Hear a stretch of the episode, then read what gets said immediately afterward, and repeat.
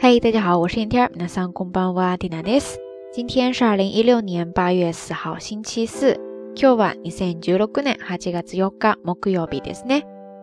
节目一开始，首先要给大家澄清一个事情，就是蒂娜可不是故意想刺激大家的心脏，或者说吸引标题党的注意，才弄了这样一个题目的。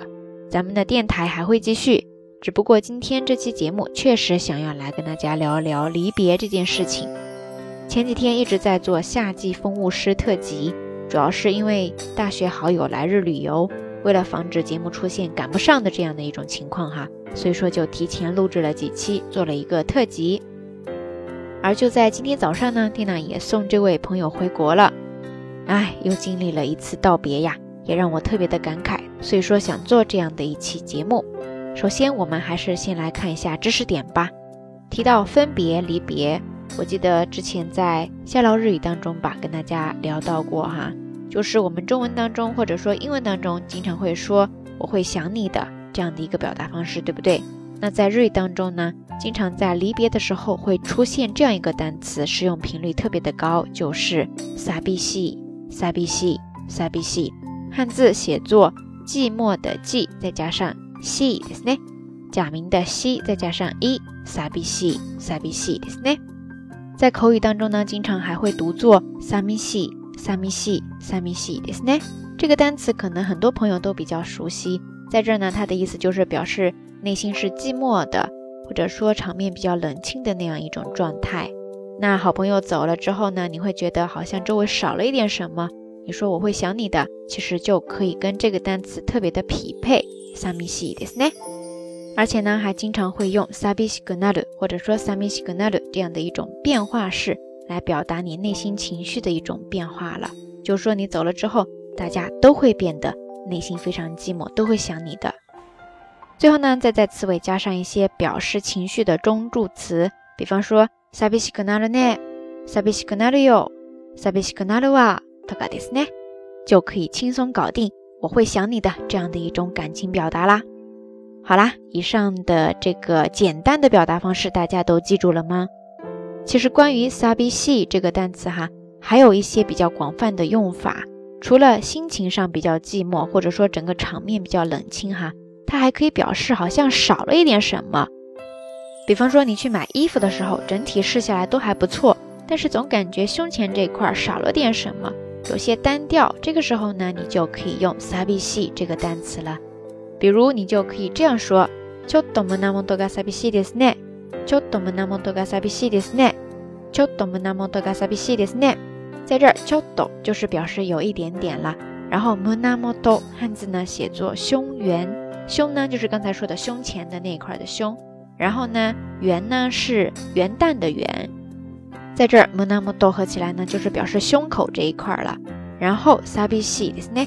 就多么那么多个傻逼西的呢？就是你觉得胸口这一块好像有点单调啊，好像需要点装饰的呀，大概就是这样一种感觉啦。OK，以上呢就是咱们这一期缇娜道晚安想要跟大家分享的日语知识点了，整体上比较简单哈。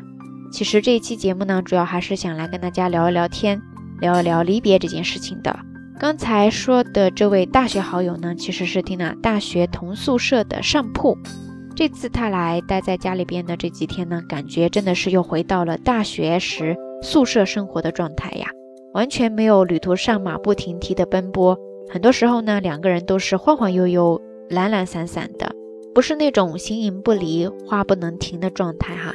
但是也不会因为沉默而引起尴尬，真的就像是家人那种没有压力、特别放松的感觉。他进安检之前呢，匆忙之间只跟我说了一句话。就是记得好好吃饭，让我想起了当年我来日本留学，然后从宿舍出发，他们呢因为得赶着去上课哈，所以我们也是在匆忙之间告别，当时特别的平常，普通到就像日常说再见。等到我到日本收拾行李箱的时候，才在里边发现了他偷偷塞进去的一张卡片，突然就让我回想起了当时在去往飞机场的出租车上，然后我们后知后觉的发短信。他说：“早知道就拥抱一下的。”时间再拉到今天哈，坐在回家的机场大巴上，突然听到了一首作品，觉得特别适合这期道晚安的氛围。那在节目最后，把它分享给你。来自程璧的美语。OK，这期节目呢就先说到这儿吧。希望大家能够通过留言区跟缇娜分享属于你的离别的小故事与小心情。好啦，夜色已深，缇娜在遥远的神户跟你说一声晚安。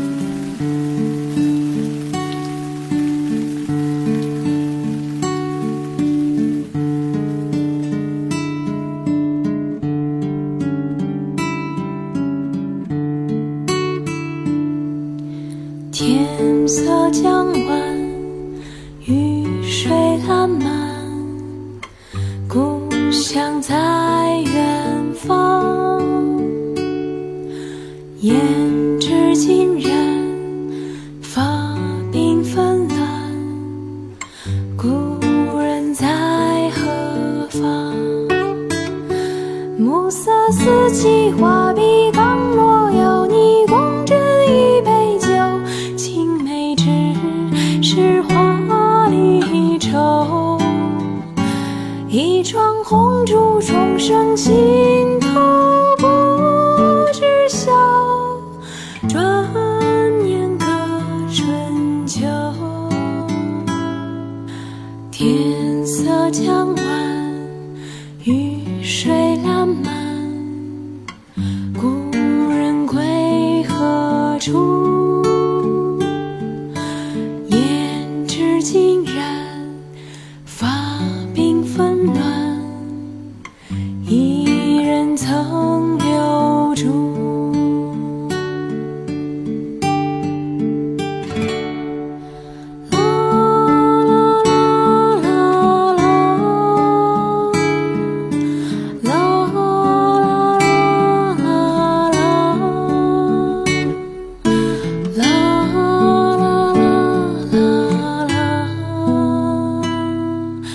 老